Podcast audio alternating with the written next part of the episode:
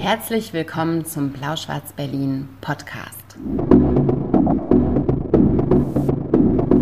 Wir sind Maria und Ludwig und heute reden wir wieder über unsere letzten Lektüren. April, April, der macht, was er will. Guten Abend. Herzlich willkommen.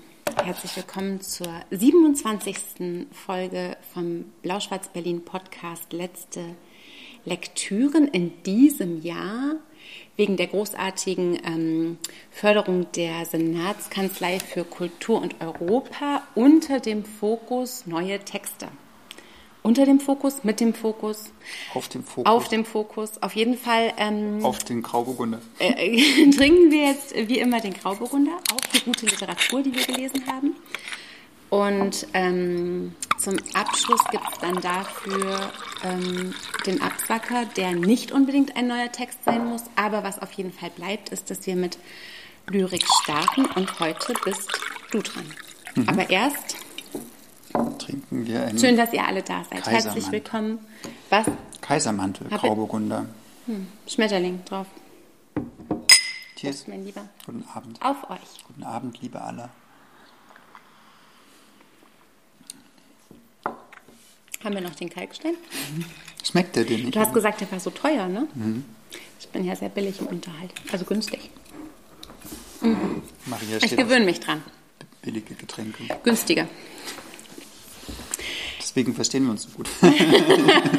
Weil ich so günstig. Ähm, so. Ich bin mit einem Lektor verheiratet. Das Wort billig kommt mir nicht so einfach über die Lippen. Mhm. Der ist ganz schön voll. Der ist so voll, mhm. oder? Ich finde den gut. Mhm. Ich trinke halt den alten günstigen aus. Liebe Gemeinde, Lyrik. Wohl an. Was hast du gelesen? Wohl an kommt vielleicht später nochmal vor an einer nicht so wohlmeinenden Stelle. Ähm, bei diesem Buch? Nö, bei, bei einem, anderen. anderen. Okay. Das geht ziemlich heftig zur Sache. Ich lese mal ein bisschen in die Kommentare, was ihr so sagt heute. Und äh, du liest Lyrik. Ich habe äh, von John Sauter das Buch Zone gelesen äh, erschien in der Edition Azur. Das ist ein sehr großartiger Verlag. Weißt du das, Maria? Da kommt auch deine Lieblingslyrikerin her aus, dem, aus der Edition Azur. Simone Schabert. Simone Schabert. Ich dachte nur, als du es in der Hand hattest, ich war gerade völlig entsetzt, habe ich gedacht, ach, das ist ein Elif-Buch. Aber es ist ja, gar kein nee, Elif-Buch. Wir hatten ja äh, letztens ein Elif-Buch. Dann diesmal nicht. Das ist nämlich nicht Danger, wir, sondern... Danger, wir können nicht jedes Mal Elif-Bücher besprechen. Obwohl er das eigentlich gebucht hat Anfang ja, des Jahres. Genau als er eine große Kiste Hanuta vorbeigebracht hat. WKZ Hanuta. okay. Nee, ähm, wie heißt der Verleger von Edition? Also Helge. Helge Pfannschmidt. Äh, die, der sitzt in Dresden, ist mittlerweile auch so eine Art Kooperationsverlag mit Volland und Quiz und die machen unglaublich tolle Lyrikbände immer. Wir haben zum Beispiel auch Nancy Hünger gemacht. Haben wir, haben wir ja mal beide hier liegen. Zufälligerweise, gegriffen aus dem Nichts. Simone Schabert, ähm, du, Alice, eine Anrufung und Nancy Hünger, 4 Uhr kommt der Hund. Beide mit Banderole. Ja, und beide eigentlich keine Sind Lyrik und trotzdem großartige literarische. Stimmt, das ist eher so Kurzprosa, ne? Nee, so, das, das also eher so schon Langprosa. auf jeden Fall geht es ja heute gar nicht darum, aber schön, dass diese Griff, Griff Okay, genau. Also auf jeden Fall ist jetzt in diesem Frühjahr Zone erschienen von John Sauter. Denkt man jetzt, hui, John Sauter. Hat es vielleicht jemand übersetzt? Nein, das ist äh, ein Mensch, ein Mann, der witzigerweise aus dem gleichen Ort kommt wie ich. Und er ist witzigerweise sogar fast so alt wie ich. Aber ich kenne ihn leider nicht. Äh, zumindest habe ich ihn in der Zeit, als ich in Freiberg äh, gelebt habe, nicht kennengelernt, nicht kennenlernen dürfen. Ähm, Tschüss Janchen, schönen Feierabend. Unsere Kollegin geht jetzt. Tschüss Janchen, schönen Feierabend. ähm, genau, ist. John Sauter hat in Freiberg gelebt und auf ja, Deutsch geschrieben. Genau, ja. So. Weil er eigentlich ein Deutscher ist, der ja, heißt ein, ja auch Genau, Sauter. aber also ja, ich finde das. Die Eltern das, waren so das klingt John auch so irgendwie so. Äh, australisch oder so. Könnte auch so ein mhm. hey, John Sorte. Ja, okay, ist aber nicht. Jetzt fange ich mal an mit dem ersten Gedicht und danach sage ich noch drei Worte dazu. Äh, hier. Hier hält man es für eine gute Idee, das Amt für Zugereiste ins Plattenbaugebiet zu legen. In Sichtweite der Kneipe mit Frakturschrift. Sitzen wir im Park auf einer abgebrochenen Rutsche, du stellst mir Fragen, rauchst deine Kippen im Nieselwetter. Alle fünf Minuten warmer Qualm. Bleib wie dein Bier, äff ich eine Werbung nach, zieh einen Schluck, schieb meine schwere Heimat mit all ihren Geschichten, die mir die hier gebliebenen beim Zoosendungsprogramm an der Kaffeetrinktisch Fliesenplatte servieren und wiederholen und wiederholen, ein bisschen weg, ein bisschen Weg. Genau, es geht, dieses lyrische Ich spaziert oder durchwandert in diesen Gedichten eigentlich immer so eine Art wie so eine zurückgebliebene Stadt oder sowas, wo auch wenig Menschen sind. Also es viel, geht viel so um Fabrikgebäude, um Kiesel, um Regen, um Wolken und ähm, der, der, der, läuft eigentlich meistens alleine rum und wenn er mal andere Menschen sieht, dann sind die auch vereinzelt oder eher auch unsympathisch. Und das ist ein Gefühl, was ich auch sehr gut kenne, wenn ich in meine äh, Heimatstadt zurückgehe. So dieses dieses eher graue, abweisende und dieses aber trotzdem, dass es so nach, nach einer seltsamen Art von Heimat schmeckt oder nach so einer ja, so, so eine Erinnerung antriggert und sowas. Und das schafft er mit diesen Texten sehr gut. Ähm, Meint er mit dieser titelgebenden Zone tatsächlich die Zone? Das habe ich mich auch gefragt, weil man also man sagt ja auch so, sowjetische Besatzungszone, zur DDR hat man ja auch Zone gesagt. Ne? Ich komme, ich komme aus der Zone so, aber es ist eher so auch ein, ein negativ konnotierter Begriff. Ich habe aber noch an eine andere Zone gedacht. Kennst du hier von Andrei Tarkovsky, dieses Stalker, diesen Film? Die oder das, also Angst. Äh, oder ähm, die, das ist ja nach einer Romanvorlage von den Strugatsky-Brüdern Picknick am Wegesrand. Also mhm. auf jeden Fall so, da gibt's auch da ist irgendwas passiert auf der Welt und danach gibt's auch so Zonen, wo die Dinge anders sind als woanders. So, wenn man mhm. da reingeht, dann verändert man sich dem, einem, dem Forscher, der, der der geht da mit seiner Tochter rein und dann, oder nee, da geht alleine rein, dann zeugt er eine Tochter und die hat halt am ganzen Körper Haare wie ein Affe. So. Äh, also das verändert das Genmaterial der Menschen, die in dieser Zone waren. Und so ist es hier auch ein bisschen. Es ist sowas Mystisches, was nicht so ganz aufgeklärt wird. Ähm, wenn er da reingeht, passiert irgendwas, aber er kann es nicht erklären. Und das ist interessant. Also sowohl dieses Ostding als Zone, hm. aber auch dieses Strugatsky, äh, Tarkovsky-mäßige. So. Ist das der erste? Ähm, ja, also zumindest. Mhm. So ein Debüt-Lyrik? Ja. 84. Ach nee, nee, nee, A ist, ist Lüge ja total. Ne? Ludwig, Sein dichterisches Debüt Stadtrampen erschien in der Edition Fabrik Transit in Wien. Äh, aber okay. es ist zumindest sein erstes Buch in der äh, Edition Azur. Mhm. Ja, und das fand ich schon interessant, so diese, dieses Wandern. Ist, man kann das auch sehr gut als wie eine zusammenhängende Geschichte lesen. Also es hat jetzt keine richtige Handlung, aber man begegnet diesem lyrischen Ich eigentlich in allen Texten wieder. Da werden auch viele Drogen genommen, dann gibt es auch mal ziemlich schräge Sexualpraktiken und sowas. Äh, also Lyrik, wie ihr sie mögt. Alles, äh, alles kann ich mich sehr gut daran erinnern. So hat mich sehr wiedergefunden. Jetzt äh, habe ich noch irgendwo einen zweiten Zettel reingelegt. Warte. Ganz hinten. Daniela Brügel ist aufgefallen, dass wir heute Farbwechsel haben. Das freut mich sehr. Krass. Der blaue Ludwig. Heute heißen wir ähm, Schwarz-Blau Berlin. Aber nur kurz. Nächstes, nächstes Mal darf ich wieder schwarz, okay? Ja. Gut. Ähm, ich lese jetzt noch eins vor und dann hören wir auf mit Lyrik. Mit diesem John Sauter Okay. Wir.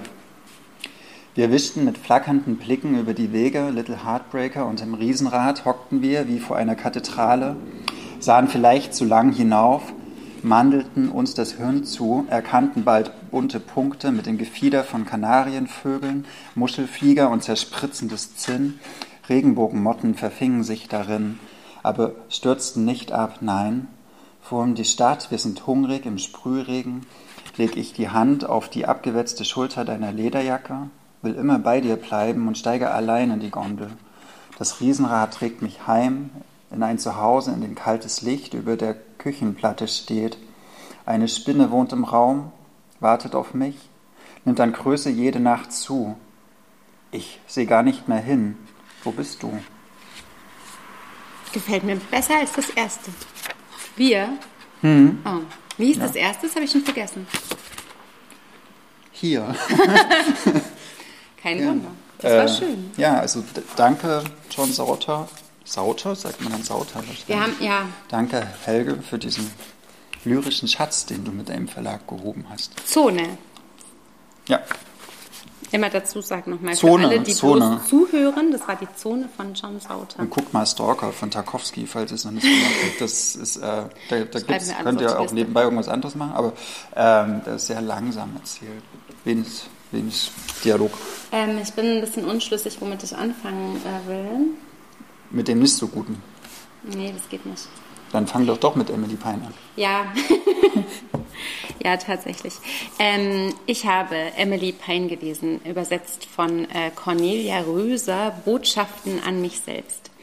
Ähm, sehen auf Englisch ziemlich cool aus, irgendwie orange, nur Typografie drauf, sind jetzt in der deutschen Übersetzung bei BTB, finde ich, so ein bisschen also ganz viele Leute haben gesagt, dass es so ein bisschen verloren hat. Ja, es sieht so ein bisschen altbacken aus, irgendwie so ein bisschen brav. Brav. Total ist ein brav. gutes Wort, ja. ne? Das sieht, sieht, sieht sehr brav so aus. Wohlfühlmäßig. Und ich habe, wir haben das ja auf Englisch schon wirklich gut verkauft. Ich sag mal, bevor ich sage, worum es geht, sage ich mal, was ich erwartet habe. Also ich wusste, das sind Englisch. Essays. Guck mal gerne, ja. Also ich wusste, es sind Essays und ich hatte es irgendwie in so eine ähm, in so eine Blickrichtung getan wie Sally Rooney, die ich ja gar nicht so sehr mag, offen gestanden. Und ähm, ja, zeig mal dieses, dieses englische Cover im Vergleich dazu, auf dem eben, also groß, typografisch, knalliges Orange, nicht so viel Schnulli. Es wirkt unglaublich viel Viel frischer. seriöser auch mit der Typo, Ja. ne? Das ist so eine Mädchentypo irgendwie Ja. so, so 14-Jährige. Ja, also es, oder, oder, oder 84-Jährige könnten das wieder optisch gut finden. Ich bin nicht sicher. Also zumindest wirkt es ein bisschen brav und bieder und ich dachte aber auch, dieses Buch, dafür bin ich eigentlich zu alt. Ich dachte immer, es geht so ums Erwachsenwerden oder um äh, so, so Essays, die davon handeln, das steht auch im Klappentext, ähm, was das Frausein im 21. Jahrhundert bedeutet. Und ich dachte aber, ich will da auf jeden Fall trotzdem mal reinlesen. Und es sind sechs Essays, die Emily Pine schreibt. Und ich habe das erste Mal hochgeguckt auf Seite 100. Seite 100. Ja, ich bin da reingefallen wie in einen Brunnen. Und ähm, das Buch hat irgendwie nur 218 Seiten. Das heißt, ich habe das Zweimal hochgeguckt. zur Hälfte, genau, ich habe zweimal hochgeguckt.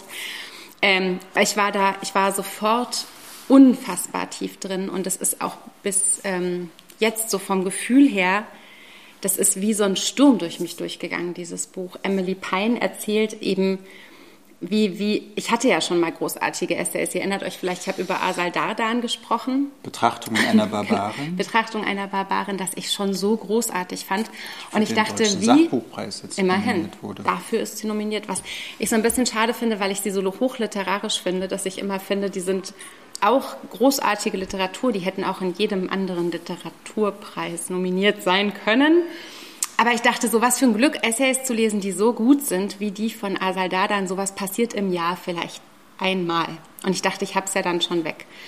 Und dann habe ich aber tatsächlich Emily Pine gelesen und ähm, muss sagen, dass Botschaften an mich selbst, ich, ich bin ganz vorsichtig mit diesem Wort, aber ich glaube, dass das wirklich so eine, so eine Bibel für die Frauen und Männer meiner Generation werden könnte. Also auch für die Männer, die sich dafür interessieren, was ist das, was wir Frauen eigentlich jeden Tag mit uns rumschleppen. Und ich habe mir geschworen, dass ich heute überhaupt keine Sätze sage zu äh, rosa Handschuhen oder allem anderen, was gerade noch so durch die durch die, äh, durch, die, durch die Dörfer getrieben wird wie so eine Sau, weil das ist überhaupt nicht das Problem. Das Problem fängt viel früher an. Aber tatsächlich habe ich in diesem Buch so viel gefunden, was so viele Frauen um mich herum und auch mich irgendwie betrifft. Es geht um, ähm, also es beginnt, der erste Essay handelt im Prinzip vom, von der Alkoholkrankheit und ähm, ja, auch der körperlichen Krankheit, die damit äh, zusammenhängt, des Vaters von Emily Pine. Es geht also auch ganz viel am Anfang schon um Herkunft, um Milieu auch, um ähm, was ist eigentlich, wenn du so einen Vater hast. In Irland ähm, ist Emily Pine aufgewachsen, da war Scheidung noch ganz lange verboten. Ähm, und die Eltern lebten aber offen getrennt. Das heißt, sie gehörte quasi schon zu so einer Klasse, in der, in der es ihr einfach nicht leicht gemacht wurde, unter den Bedingungen, unter denen sie aufgewachsen ist. Dann handelt ganz viel davon, wie sie ähm, sich äh, endlich entschieden hat, dass sie gerne ein Kind hätte und wie sie dann feststellt, dass sie nicht schwanger werden kann. Wie ihre Schwester aber schwanger wird und ein Kind hat, was stirbt. Ähm, wie sie sich in ihrem Leben einrichten muss mit dem Wissen, dass sie eben nach langen Versuchen und Fruchtbarkeitsbehandlungen und so weiter einfach nicht Kinder haben wird, obwohl sie sich das eben sehr wünscht. Ähm, die Essays handeln davon, mit wie viel Geheimnis und wie viel Tabu um den eigenen Körper Frauen aufwachsen müssen und leben müssen, wie viel nicht erzählt und verschwiegen wird, wie viel ähm, Schlimmes passiert, was man dann aber eigentlich auch so ein bisschen selber runterredet. äh, Übergriffe, Missbrauchssituationen, äh, Sachen, wo man sich einfach nicht wohlfühlt in seinem Körper und Sachen einem passieren und das passiert ganz vielen Frauen. Das ist so das, das völlig Drastische an diesem Buch und das, das Unfassbare an diesem Buch. Das sind alles Dinge, die ihr passiert sind und trotzdem ist das wie so eine Blaupause, die man über ganz viele Frauen legen kann, die ich kenne oder So was ja, generalisierbar. so, so, so, so ein universales Schamding, so ein, also es geht um Essstörungen, es geht um ähm, Drogenabhängigkeiten, es geht darum, von zu Hause wegzulaufen und irgendwie die Jugendwochen lang sonst wo zu verbringen. Es geht um einen Vorfall, von dem man sich nicht traut, das Vergewaltigung zu nennen, weil man sich am Ende nicht mehr sicher ist, ob man nicht doch irgendwie schuld daran war. Also nur um das jetzt mal als so ein paar Triggerwarnungen in den, in den Raum zu werfen. Das sind, das sind ganz, ganz also so geheimnisbeladene Themen und Emily Pine stellt sich aber hin und sagt, sie will das jetzt aussprechen, was vielleicht am schlimmsten ist, was nachts über uns reinbricht, wenn wir kurz nicht vorbereitet sind und was wir tagsüber eigentlich gut in so Schubladen verpacken. Und sie will das einmal ansprechen und trotzdem hat dieses Buch nichts Therapeutisches. Ja, ich wollte gerade fragen, das klingt ja schon sehr nach Ja. äh, Therapie. Und ich versuche auch so. die ganze Zeit rauszufinden, woran das liegt. Das liegt zum einen an so einem, also an so einer generellen literarischen Kunst, die sie hat, das so zu verpacken, obwohl sie ganz oft in den Essays, das ist eben keine erfundene Literatur, sondern es ist eindeutig ein Essay. Sie schreibt dann manchmal auch, dass sie selber gerade gar nicht weiß, wohin das führt. Sie schreibt selber, dass ihr der Text gerade zu nah wird, dass sie es mal kurz in die Schublade legen muss und mal eine Weile an was anderes denken muss. Also es ist eindeutig keine fiktionalisierte Literatur, die sie daraus machen will. Und trotzdem hat sie so eine Fähigkeit, das aufzubereiten und darüber zu schreiben, die mehr ist als, ähm, als ein therapeutischer Ansatz oder mehr ist auch als so eine Selbstoffenbarung oder die, die ähm, weil sie einfach mehr betrifft als das Beispiel, an dem sie sich selber da gerade quasi festmacht. Und ich bin, also ich habe das Wort Bibel, glaube ich, vorhin habe ich das schon benutzt. Ich bin wirklich kurz am überlegen, ob das nicht eigentlich in Schütten ausgeteilt werden müsste an alle Frauen, die ich kenne. Aber eine Bibel ist ja auch was, was Halt und Hoffnung spendet, spenden soll, was ja, so Mhm. Ja. das Schlimme an der Bibel ist auch. ähm, gibt es, also was du jetzt gerade geschildert hast, das klingt alles total nach, äh, nach so einer sehr Mhm. bitteren und düsteren Lebensanalyse und gar nicht nach irgendwas, was Halt gibt oder spendet oder auch so Trost spendet oder so. Und ich finde auch gerade in diesen Zeiten jetzt Mhm. muss man sich das, glaube ich, schon dreimal überlegen, ob man sich so ein Buch auch gerade antut, oder? Das ist was total Verrücktes, weil Anne Enright hat im Klappentext geblurbt, lesen Sie dieses Buch nicht in der Öffentlichkeit, es bringt Sie zum Weinen. Und ich so, ja, klar, ne? solche Sätze sind ja auch irgendwie schnell mal geschrieben und schnell mal irgendwo abgedruckt. Und ähm, das Krasse ist, dieses Buch wühlt dich erst unglaublich durch und dann gibt es aber genau diese Hoffnung, von der du gerade erzählt hast, weil die Erkenntnis ist dann relativ schnell da. Du bist nicht allein. Du bist nicht, ah, Ja. du bist nicht alleine. Das, was dir passiert, ist nicht was Komisches, was in deinem Leben krude ist, sondern das ist was, was ganz vielen passiert. Und es ist vor allem nicht deine Schuld, sondern es sind strukturelle ähm, Sachen, die dazu führen, dass sowas möglich ist. Es sind strukturelle Sachen, die dazu führen, dass Frauenkörper tabuisiert werden. Es sind Stru also Sexismus ist strukturell. Ähm, ja, und, und, und dass du eine Verbündete hast, die du gar nicht kennst und von der du trotzdem das Gefühl hast, ähm, du kennst sie jetzt irgendwie doch und sie ist irgendwie eine Komplizin geworden nach diesem Buch. Das finde ich ist so dieser Trost darin. Und sie unterrichtet ähm, ähm, an der Uni, ähm, ist sie Professorin für, für Modern Drama, heißt das, glaube ich. Und sie schreibt in ihrem letzten Essay, was sie alles tun wird ab jetzt, um dafür zu sorgen, dass es ihren Studentinnen anders geht, wo wir Frauen einfach uns auch immer wieder ähm, schneller zurücknehmen, wo wir leiser sind, wo wir irgendwie immer noch nach all dieser feministischen Arbeit immer wieder in so alte, schwierige Muster verfallen. Und sie schreibt, wie sie das bestärken wird und wie sie das so formuliert, das bestärkt uns dann auch darauf zu gucken, wo können wir sowas unterstützen oder wo betrifft es uns selber oder wo können wir Frauen neben uns fördern oder, oder das ist großartig. Und es ist eben, es ist dann eben sehr tröstlich und es ist sehr versöhnlich und es ist sehr heilsam tatsächlich auch, dass es eine quasi wie stellvertretend ausgesprochen hat. Und man muss gar nicht immer die gleichen die- ist Probleme so haben. Ich habe keinen Alkoholikervater, weißt du, ich bin auch nicht unfruchtbar und trotzdem sind das Probleme oder, oder, oder, oder Schicksalsschläge klingt so unglaublich schwülstig, aber es sind so Themen, die sie hat, auch wenn sie einen in dem Fall so nicht betreffen. Ich habe ja andere Hm. Probleme, aber es ist irgendwie so adaptierbar. Ja, du hast ja auch bestimmt heilbar. Leute in deinem Freundeskreis, Ja. die davon. Eben. Also, Und dann gibt es wieder Sachen, wo ich behaupte, wenn ich mich mit äh, 100 Frauen in eine Reihe stelle, es betrifft uns alle. Und das ist, das ist so dieser Aha-Moment, den ich da zum ersten Mal hatte, obwohl ich ganz viele feministische Sachbücher schon gelesen habe und bei ganz vielen Sachen denke ich ja schon ganz gut informiert bin, hat mich dieses Buch mit so einer unvermittelten Wucht getroffen diesbezüglich und ich war plötzlich nicht mehr allein. Und ähm, deswegen finde ich Botschaften an mich selbst von Emily Pine so unfassbar großartig. In der Übersetzung habe ich schon gesagt von äh, Cornelia Röser. gut übersetzt. Ich finde, es, es, es gibt einige Sachen, die ich mir so ange, angemarkert habe. Also ich habe Eselsohren reingemacht, weil äh, die Sprache dann auch irgendwie was so getragen hat. Ja, ich lese jetzt nichts vor. Es würde immer aus dem, aus dem Kontext gerissen wirken. Aber ja, es ist gut übersetzt. Ich glaube, man, äh, wenn man die Wahl hat, sollte man vielleicht schon der Optik wegen das ähm, englische Original lesen bei Penguin. Aber sonst ähm, an der Übersetzung ist überhaupt nichts auszusetzen, finde ich. Krass, dass das BTB macht, ne? oder? Ja, wobei die haben auch. Nee, es gibt, also ich höre immer wieder, dass es bei Random House im Deutschen ähm, was war super gute Lektorinnen gibt. Ich frage mich nur, und auch die, die haben ja das Cover auch dieses gestaltet. Anna oder sowas, was du letztes Jahr besprochen hattest mit der Frau von Jesus. Ja. Das war auch BTB, ne? Also es ist auch irgendwie von der Gestaltung her irgendwie frisch gemacht worden. Ich frage mich nur, warum es aussieht wie in den 70ern. Aber der Inhalt zählt und der stimmt bei Emily Pine auf jeden Fall. Eine Professorin für Drama, das passt ganz gut, weil ähm, ich jetzt eine Autorin gern besprechen würde, die auch schon viele Preise für ihre Dramentexte bekommen hat und deswegen traue ich mich auch, das zu tun, was ich jetzt gleich tun werde. Ich würde es aber, ähm, ich habe so generell überlegt, also als ich überlegt habe, ob ich dieses Buch nehme für diese Sendung heute, ähm, weil mir das überhaupt, also an ganz, ganz vielen Fall, an ganz vielen Stellen nicht gefallen hat.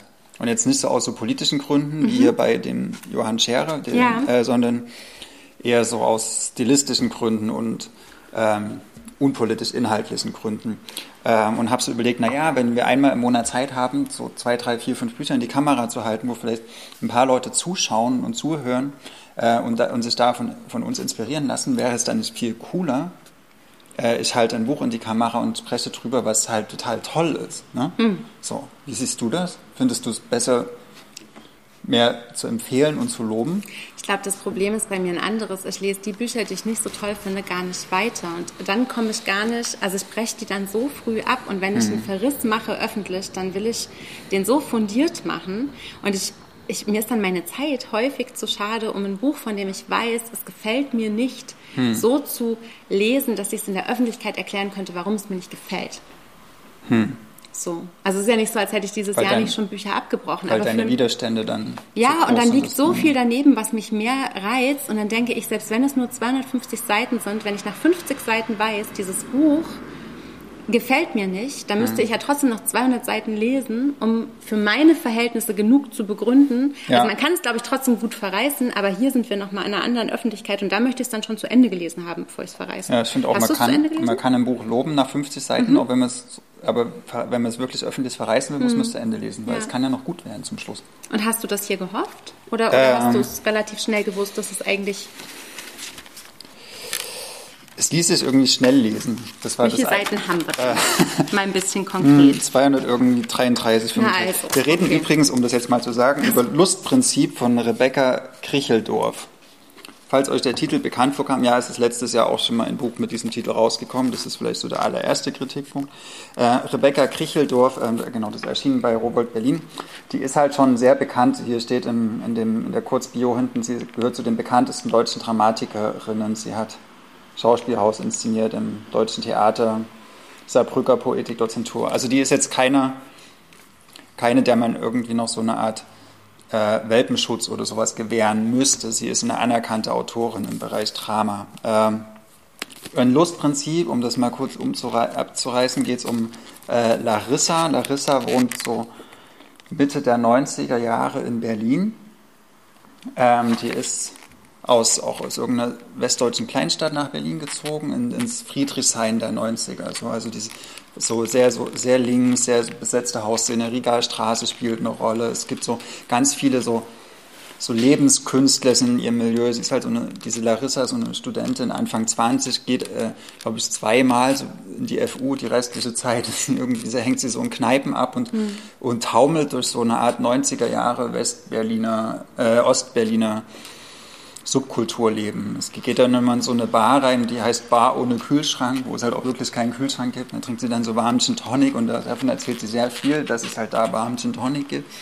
Dann ist sie in so einen Eric verliebt, der also aus Frankreich kommt, deswegen heißt der, glaube ich, Eric, äh, der aber noch eine richtige Freundin hat und auf, da hofft sie immer, den irgendwie zu sehen und dann lässt sie sich von ihm, also richtig crazy, lässt sie sich von ihm an einer Heizung fesseln und ziemlich hart vögeln.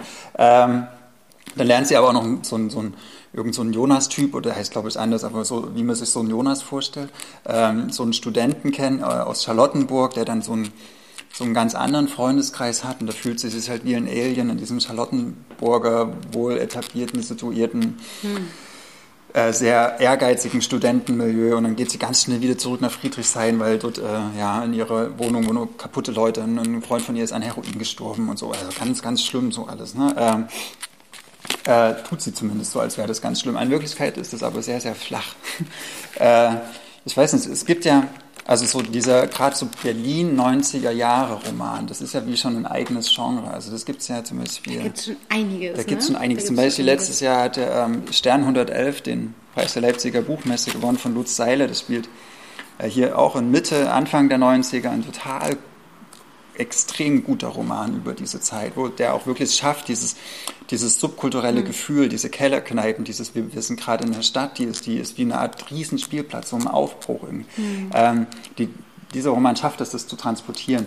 Äh, Larissa habe ich so das Gefühl, die lebt zwar in dieser Stadt, sie, sie sieht so von ganz von fern irgendwie, okay, da gibt es mal so eine Techno-Party irgendwie, da gibt es auch Leute, mit die Drogen nehmen oder sowas, da mhm. gibt es vielleicht auch äh, noch so, so diese, diese ganze Hausbesetzung und sowas, was ja auch ein ganz, ganz zentraler Punkt war in den 90ern und das urpolitisch ist so und äh, wo es auch wirklich um so neue Lebenskonzepte ging. Äh, und sie erzählt aber die ganze Zeit nur, wie sie in, in, äh, so in ihrer Wohnung äh, billigen Rotwein trinkt und in dieser Kneipe darauf wartet, dass dieser Erik sie endlich mal wieder an die Heizung kettet. So. Äh, und das finde ich so, so, so verschenkt, weil sie hätte auch äh, was total Interessantes über diese Zeit schreiben können und äh, sich so, so, so tief eindenken, aber stattdessen bleibt sie wie so eine Art Zaungast und leitet dann nicht so vieles ab. Okay, das ist so, sagen wir mal, die Handlung, aber dann es gibt so ein paar Sachen, die mich total irritiert haben. Oder willst du? Ich will nur einmal ja? noch für den, für den Plot für mich fragen, wie weit geht es denn dann? Also es bleibt hm. quasi in dieser Zeit. Also sie studiert dann immer noch und es. Es spielt so ein Jahr. Die, okay. die Kapitel heißen auch im Winter, Frühling, Sommer, mhm. Herbst, wieder Frühling oder okay. sowas. Ähm, aber es, switch, äh, es springt in den Jahren, was, was mich total irritiert hat. Zum Beispiel geht sie einmal in, in so einen Kiosk und alle jubeln irgendwie in diesem Kiosk und sie fragt, hä, was ist denn los? Und da sagen die gerade, ja, Rokicani kämpft gerade gegen Maske. Mhm. Ja, okay, ein ganz wichtiges Ereignis in den, in den 90er Jahren, das war halt 95. Mhm.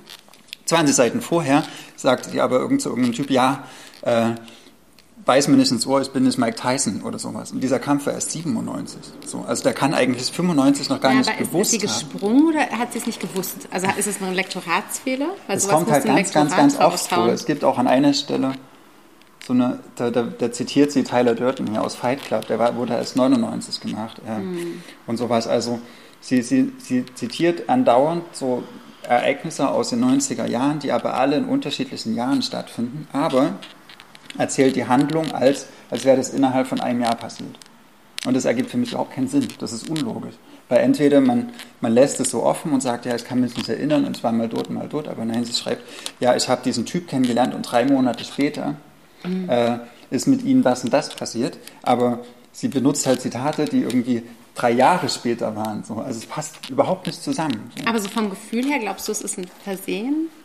Es passiert halt so häufig, dass es mhm. eigentlich nicht äh, sein kann. dass es nicht, keine Absicht gewesen sein kann. Aber es ist, ich, ich habe die Logik halt nicht erkannt, warum man die 90er Jahre wie so auf ein Jahr kondensiert. Weißt du, wo ich so sowas so schon erlebt habe? Bei so Felix Jackson, Berlin, April 1933, wo er diese Stimmung mhm. beschreiben mhm. will, als er aus der Schweiz wiederkommt in, ähm, in, das, äh, in die Anfänge von, von Nazi-Deutschland quasi. Und da macht er dann auch Sachen, die er in das Jahr 33 legt, die eigentlich ähm, also bis, bis, zum, bis zum Ende des Zweiten Weltkriegs, manchmal zieht er da so Sachen zusammen, um es besser erklären zu können. Aber das beschreibt er quasi auch im Nachwort. Da macht er also kein Geheimnis daraus, dass es historisch nicht korrekt ist, weil er eher so ein Gefühl wiedergeben will. Aber das thematisiert, da wird bei ihr irgendwo da irgendwas mhm. aufgelöst? Ich glaube, da, da würdest du dem Roman mehr, mehr gönnen, als er an sich kann. Hm. Also man, ja, man, es wäre schön, wenn man sagt, okay, man will das kondensieren, man will die 90er Jahre wie so in, als ein so Jahr unter so, so ein Brennglas genau, packen, so. ne? Aber dafür wird, also dann müsste man das, finde ich, an irgendeiner Stelle mal reflektieren. Aber hm. sie erzählt eine stringente, schnurgerade Geschichte. Sie steht morgens auf, geht abends ins Bett und dazwischen passieren zwei Jahre. So das, okay. äh, das irgendwie funktioniert. Also für mich hat es nicht funktioniert, weil sie das auch auf der Handlungsebene halt überhaupt nicht einhält, so dieses Springen. Wir haben jetzt die Handlungsebene, wir haben jetzt die mhm. logische Stringenz okay. in den Reihenfolgen. Noch mehr Kritikpunkte? Ja, also wir haben ja einen großen äh, noch gar nicht besprochen. Und zwar? Und was, was macht sie denn sprachlich? Wie ist es genau, denn geschrieben? Da gibt es so ziemlich am Anfang. Mhm. Da gibt es am Anfang Eselsohren bei dir? Ja. Also, sie geht, also sie ist ja wirklich so ganz, also so wie so eine Art Punker-Milieu in Friedrichshain. Ne? Also auch kaputt, noch keine, noch keine großartige Bildung oder sowas äh, erhalten. Und dann, dann sagt sie zum Beispiel, äh, da mir weiter nichts äh, einfällt, wo es hinlaufen könnte, laufe ich nach Hause. Ich durchmesse meine geräumige, kahle Wohnung. Durchmesse, das ist irgendwie so Eichendorf 19. Jahrhundert. Ne? Mhm. Ne? Dann sagt sie, für eine Aufhübschung meiner Wohnstadt bin ich zu erschöpft. Warum tut sie das? Das ist ja nicht ernst gemeint. Das muss ja ein Scherz sein. Genau, sie, und sie, sie, sie sagt dann auch später so, die, die, die Beat-Autoren sind für sie wichtig, so Kurak und Ginsberg mm. und sowas. So. Aber die reden auch nicht so. Mm. Die würden niemals sagen, für eine Aufhübschung meiner Wohnstadt, weil Aufhübschung meiner Wohnstadt ist halt wirklich, das ist, das ist, das ist Klassizismus oder das ist der 19. Jahrhundert, aber es passt, also auch diese Ironie passt gar nicht dazu, weil sie, sie meint es gar nicht ironisch. Ja, es ist auch keine, keine äh, Figurenrede oder sowas. Es ist doch die Erzählstimme, die an anderen Stellen wieder völlig banalen okay, warum plump, macht sie das? Äh, plump erzählt. Oder? Wir haben jetzt hier eine Frau, die Theaterpreise gewonnen hat ja. für Stücke, die sie geschrieben hat, ja? Guck mal hier. Warte. Dem weiblichen Geschlecht öffnete und führte hin vom Sog der Timo-Kraft gerettet ward. Kannst du das nochmal sagen, bitte? Timo, in den alle verliebt waren, auch Konrad, bis der dann die eine traf und Herz und Libido dem weiblichen Geschlecht öffnete und führte hin vom Sog der Timo-Kraft gerettet ward. Hm. Was soll das? Okay. Äh, und das, das passt so nicht. Also hier stimmt einfach nichts an diesem Buch. Irgendjemand, äh, irgendjemand äh, äh, was zur Rettung äh, dieses genau, Buches hab, Achtung, nein, Ehrenrettung. Ehrenrettung, okay, ich, äh, ich sag's. Ja? Mhm. Auf Seite 74 kam der erste gute Satz. Achtung. Okay. Marius lehnt rauchend an der Wand und quatscht eine zu, so eine Kulturlandschaftspflanze mit cremefarbener Bluse und edlem Profil, die aussieht, als sei sie von Kindesbeinen an mit zermörserten Erstausgaben deutscher Idealisten gefüttert worden. Ich finde das keinen guten Satz. Doch, wenn sie mit zermörserten Erstausgaben deutscher Idealisten gefüttert wurde, mhm. gefüttert, Entschuldigung, äh, dann ist es zumindest um Meilen besser als alles, was die 74 Seiten davor da stand. Äh, mhm. Ja, nee, ich finde wirklich, das aber du hast es einfach durchgelesen, weil es ging dann relativ schnell und war dann irgendwie. Ich hatte auch irgendwie Spaß, die ganzen Fehler zu. ich hatte irgendwie Spaß hm. daran, rauszufinden, was alles nicht an diesem Buch funktioniert und was daran so schlecht ist. Und ich habe schon einige, einige Berlin-Romane gelesen, weil ich das eigentlich ein sehr spannendes Sujet finde. Und äh, gerade die 90er Jahre sind interessant, weil ich in dieser Zeit auch gern hier gelebt hätte und das nicht getan habe. Mhm, genau, Lustprinzip von Rebecca Kricheldorf, ein Roman, den ich euch nicht empfehle. War das gemein? Nein, ich finde, du hast es äh, gut begründet. Du hast da irgendwie... Ähm allen jetzt erklärt, warum sie das nicht. Vielleicht gibt es ja andere, die finden das cool, wenn irgendwie ständig was passiert, was die noch gar nicht passiert sein kann. ist das vielleicht so ein bisschen, ist das, äh, könnte das so ihre Zeit gewesen sein? Könnte das wirklich so gewesen sein, dass sie hier studiert hat zu dieser Pro, Zeit? Ja. dann hat sie vielleicht so ein bisschen einfach gedacht, das wäre nochmal, es ist ja häufig so, ne, dass man es dann auch so ein bisschen verklärt im Nachhinein und dann denkt, ach, das wäre doch ein schöner Roman und dann ist man auf zu vielen Partys zu betrunken und irgendjemand sagt, daraus musst du mal ein Buch machen. Und dann macht man es vielleicht auch, obwohl mhm. eigentlich was anderes viel sinnvoller gewesen wäre. Nur dabei gewesen zu sein, macht noch kein gutes Buch. Das stimmt. Und ganz viele Boxkämpfe oder auch andere, so Filme zu zitieren, Konzerte und sowas, äh, das macht auch noch kein, sage ich mal, kein lebendiges Bild einer Zeit.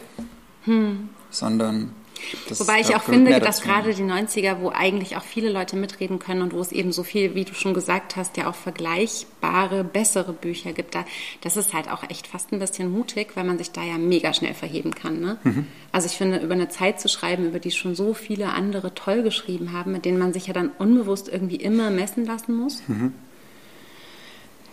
Ja, aber Entschuldigung, ich meine, es soll ja auch jemand lesen. Also ja, dann, dann muss man sich das auch nicht. zutrauen. Ja. Entweder man kann es halt oder man soll es lassen. Oder man soll es lassen. Also wenn ihr mal ein gutes Buch über die 90er Jahre ja. lesen wollt, äh, ich finde ja mein absolutes Favorite-Buch ist Berlin Wonderland. Das ist kein Roman, sondern das ist ein Sachbuch mit Fotos aus dieser Zeit, wo die ProtagonistInnen erzählen in kurzen Sentenzen. Das ist äh, die waren halt genial. Mit offenen Augen dabei. Und ja. schöne Fotos hat es auch. Hatten mhm. wir schon viele Ausstellungen, mindestens zwei, vielleicht sogar drei. Ich lege das mal hier hin. Trotzdem, Rebecca äh, Kricheldorf. Kricheldorf Lustprinzip. Ich, hab, äh, ich, ich will eigentlich elegante Brücken schlagen, die auch was mit autobiografischen Sachen zu tun haben könnten. Nein, musst du nicht, musst du Komm. nicht. Ich finde, du hast es total gut erklärt. Kann ich, den, kann ich den Kalkstein oh, trinken? Oh, unbedingt. Bitte? Ich trinke mal den aus. Oh. Mhm. Jetzt würde ich den guten nehmen, den guten günstigen. Aber es ist, glaube ich, ich tue dem Buch sehr unrecht, wenn ich jetzt irgendwas von ähm, ähm, autobiografischen Geschichten erzähle. Also, es gibt zwei Sachen, die mich äh, bewogen haben, das ähm, folgende Buch zu lesen. Erstens hat sich im Hause HarperCollins ein, was ja ein relativ großer Verlag ist, aus dem man eigentlich kaum etwas liest, außer jetzt vielleicht die neue Sheila Kurt. Ähm, bei HarperCollins ist nicht so mega viel, was mich sonst interessiert da ist einfach mega viel Unterhaltung, da ist ziemlich viel auch so Genre-Literatur. Und ähm, unter diesem sicherlich gut gehenden, ähm, also reichen Verlagsdach hat sich jetzt aber ein Verlagsimprint gegründet, was mich ähm, tatsächlich sehr, sehr interessiert, weil der Echo Verlag, der in diesem Hause jetzt auch zu Hause ist äh, bei HarperCollins, quasi ein Verlag ist, der von Frauen gemacht wird. Also Frauen entscheiden die Verlagsprogramme, Frauen entscheiden, wie die Presse gemacht wird, Frauen entscheiden die Gestaltung, das Lektorat und so weiter. Und es werden auch nur Autorinnen verlegt. Im ersten Programm sind, ich bin nicht ganz sicher, nagelt mich nicht fest, ich glaube, fünf äh, Romane erschienen. Es äh, gibt eine Neuauflage des lange vergriffenen äh, Blond von Joyce Carol Oates. Es gibt endlich einen neuen Roman von Katja Kettu, der Finnen, den ich bestimmt irgendwann noch mal lese. Es gibt irgendwie Bianca Navrat, eine junge Autorin, von der ich noch nie gehört habe. Es gibt eine Navrat ist die Neuseeländerin. Navrat verwandt? Nee, ich glaube nicht. Okay namens äh, Mac Mason, glaube ich, die ich auch irgendwann noch mal lesen werde. Und es gibt Katharina Höftmann Chiobotaru mit dem Roman Aleph. Und es hat mich sofort interessiert, weil es darum geht, dass eine junge Frau namens Maya aus Deutschland, Studentin aus Berlin, sich verliebt in den ähm, jüdischen Israeli Eitan und in einem wirklich so steht es zumindest im Klappentext, in einer unglaublich großen, riesigen, wirklich über alles strahlenden Liebe, ähm, beschließen sie, dass sie unbedingt zusammen sein müssen und merken dann aber in der Realität und im Alltag, dass es überhaupt nicht gut funktioniert. Also er fühlt sich in Deutschland und in Berlin nicht wohl. Seine ähm, Großeltern sind Holocaust-Überlebende. Ähm, sie fühlt sich in Tel Aviv überhaupt nicht wohl. Und ähm, es kommen also ganz, ganz viele ähm, Sachen zutage, die eben erklären, wie diese beiden Länder, die ja so viel, auch durch dieses Grauen, so eng verbunden sind, ähm, wenn sich zwei Leute aus diesen Ländern quasi ineinander verlieben, dann ist das automatisch ein Riesenballast, der auf dieser Liebe ist. Und das hat mich unfassbar interessiert. Deswegen habe ich es gelesen. Ähm, Katharina Höfmann-Chirbutoru lebt tatsächlich in Tel Aviv. Sie hat auch mal ein Sachbuch geschrieben, das Guten Morgen Tel Aviv heißt. Und, und hat auch mal so, Liter also so Krimis geschrieben. Hm? Unfuck the Economy hat sie auch geschrieben, richtig. I don't know. Erzähl mal, ist Also, weiß ich ehrlich klar? gesagt nicht so richtig. Weil ähm, sie hat auf jeden Fall dieses Guten Morgen Tel Aviv geschrieben, also so Glossen über eine Deutsche, die in Israel irgendwie fußfest. Und ähm, sie hat auch so äh, Krimis geschrieben. Ach, genau. Das hat mit Waldemar Zeiler, na schön. Ähm, zumindest ist das aber laut Echo Verlag ihr erster literarischer Roman. Und was mich, ähm, ich muss mal ganz kurz gucken, es ist wirklich mega, mega. 414 Seiten. Und erst am Ende habe ich den Familienstammbaum entdeckt, den man äh, relativ doch sich zu Anfang anschauen sollte. Denn was ich ganz, ganz großartig finde, diese Liebesgeschichte, von der ich gerade gesprochen habe, die beginnt ungefähr auf Seite 300. Und bis dahin ist es eigentlich die Familiengeschichte der Eltern- und Großelterngeneration von äh, Maya und von Eitan. Und das ist so unfassbar interessant, was ähm, Katharina Höftmann-Chibotoro da macht. Das ist so wie ich habe mich gefühlt wie in einem richtig guten Geschichtsunterricht. Also ähm, es geht gar nicht so sehr um den Holocaust, um, um, um das, was ich irgendwie kannte, sondern ich habe so ganz vieles gelernt, was ich nicht kannte. Zum Beispiel ähm, sind ähm, Eitans Mutter entstammt quasi einer Familie aus Mosul und die sind dann vor den Pogromen nach Israel geflohen. Es gab ganz viel Information für mich, also auch so was die israelische Staatsgründung anbetrifft. Es gab ganz viel zum Yom Kippur-Krieg. Ähm, Sachen, die ich immer mal so gehört hatte, aber die ich auch zeitlich manchmal gar nicht so richtig einordnen konnte. Und das fand ich einfach hochgradig interessant. Und was ich unfassbar spannend auch fand, ist, dass die Familie von Maya in Rostock ähm, ansässig war quasi. Es geht also ganz viel auch so um Wände um Lichtenhagen? Gewinn, ja auch. Es geht auch um Lichtenhagen. Es geht aber vor allem eben auch um die Mutter, die ähm, in der DDR ziemlich leidet, die aber eine Akademikerin ist, den Vater, der auch Akademiker ist, der es aber irgendwie ganz okay findet, so wie es ist. Und dann in der Wende sieht man, wie sich die Mutter mit einem Immobiliengeschäft wahnsinnig arrangiert mit den Umständen, während der Vater so abgehängt wird, wie ich glaube, dass ganz viele eben auch abgehängt wurden. Ganz oft so, das beschreibt Steffen Mauer auch, mhm. dieses, äh, dass die Frauen eigentlich viel, viel besser mit der Wende klarkamen als mhm. die Männer. Und dieser Blick darauf, und das ist für mich auch alles nicht neu, ich bin ja auch aus der Zone, aber es ist trotzdem die Art, wie es beschrieben ist und wie sie den Blick darauf lenkt und gleichzeitig so ganz, ganz viele verschiedene historisch unglaublich brenzlige Bälle in der Hand hält. Ja, also auf der israelischen Seite, auf der, auf der, auf der deutschen Seite in Bezug auf den Zweiten Weltkrieg, auch auf das Verschweigen danach, dass es in Rostock eben immer noch die Hakenkreuz ähm, geschnitzten wie sagt man, wenn die gravierten, diese Hakenkreuzgravuren auf den Messern an der Wand gab, weil die angeblichen Familienerbe von der Tante waren und dann hingen die da halt immer auch, als der Ethan später zu Besuch kommt und in dieser Wohnung ist und diese Hakenkreuze auf diesen Messern an der Wand sieht und es einfach nicht fassen kann. Und also sie hält unglaublich vieles sehr, sehr geschickt in der, in der Luft und erzählt auch so mitreißend und glaubwürdig davon, wie ähm, ein Teil dieser Familie in Rostock natürlich auch nach rechts abdriftet, ja, weil also sie, sie entschuldigt nichts und erklärt nichts, sondern sie beschreibt es, dass man es irgendwie mitfühlen kann. Sie erklärt, wie ähm, Eitan drei Jahre in Berlin versucht zu wohnen, wie er irgendwie alles verliert, wie er im Prinzip, sobald sie sich verlieben, sagt er zu Maya, ich will aber, dass du Jüdin wirst. Und Maya in grenzenloser Liebe sagt, ja unbedingt, natürlich, weil sie ist atheistisch und ihr ist es eigentlich egal. Und wie für ihn, der gar nicht so religiös ist, aber für ihn ist Israeli zu sein und Jude zu sein, völlig untrennbar, so eng verknüpft. Und man fühlt es, auch wenn man es vielleicht gar nicht verstehen kann, fühlt man es sehr. Und wie ihm das total wichtig ist, dass seine Kinder eindeutig auch jüdische Kinder sein müssen. Und das geht eben nur, wenn die Mutter jüdisch ist. Und er ist gar nicht so, dass er dauernd irgendwie in die, in die Synagoge geht. Und er hält sich gar nicht an all die Regeln, aber für ihn ist es total wichtig, dass das Judentum untrennbar mit ihm und seiner Familie zu, zusammenhängt.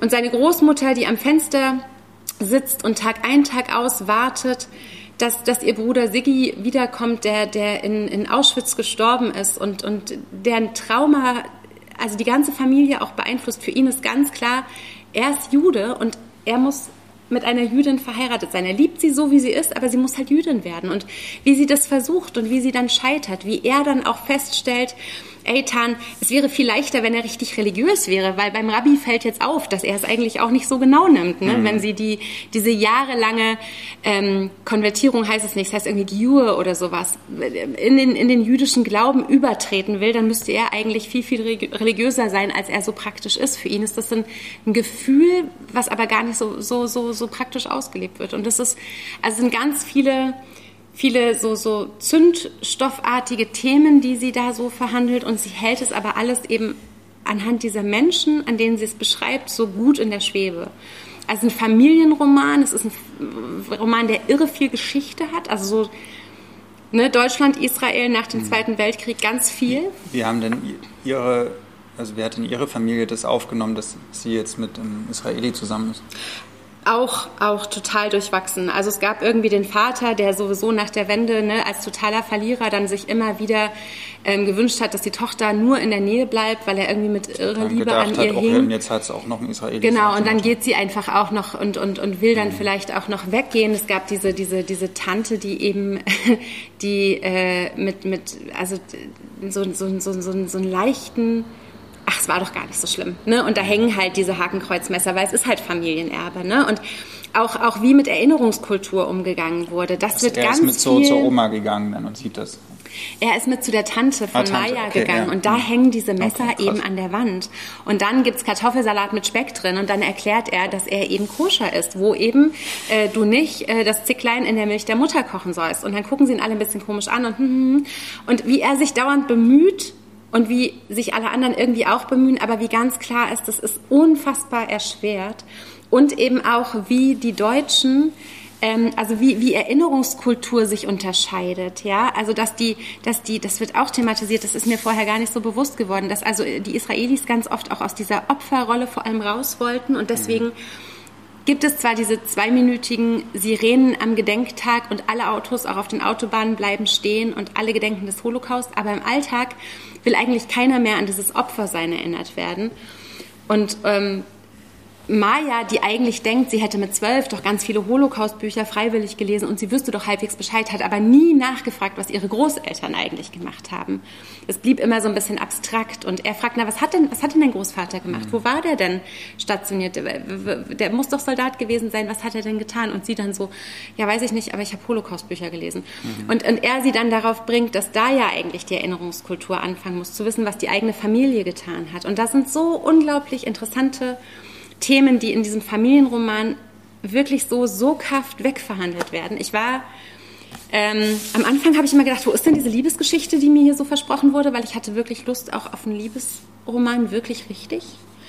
Und fand den dann erst gar nicht und war dann aber völlig versöhnt und abgelenkt, weil ich gedacht habe, ich finde so viel anderes. Und als die Liebe dann auf Seite 300 zuschlag, zuschlug, da tat sie es aber auch kräftig genug, dass es ähm, gehalten hat. Genau.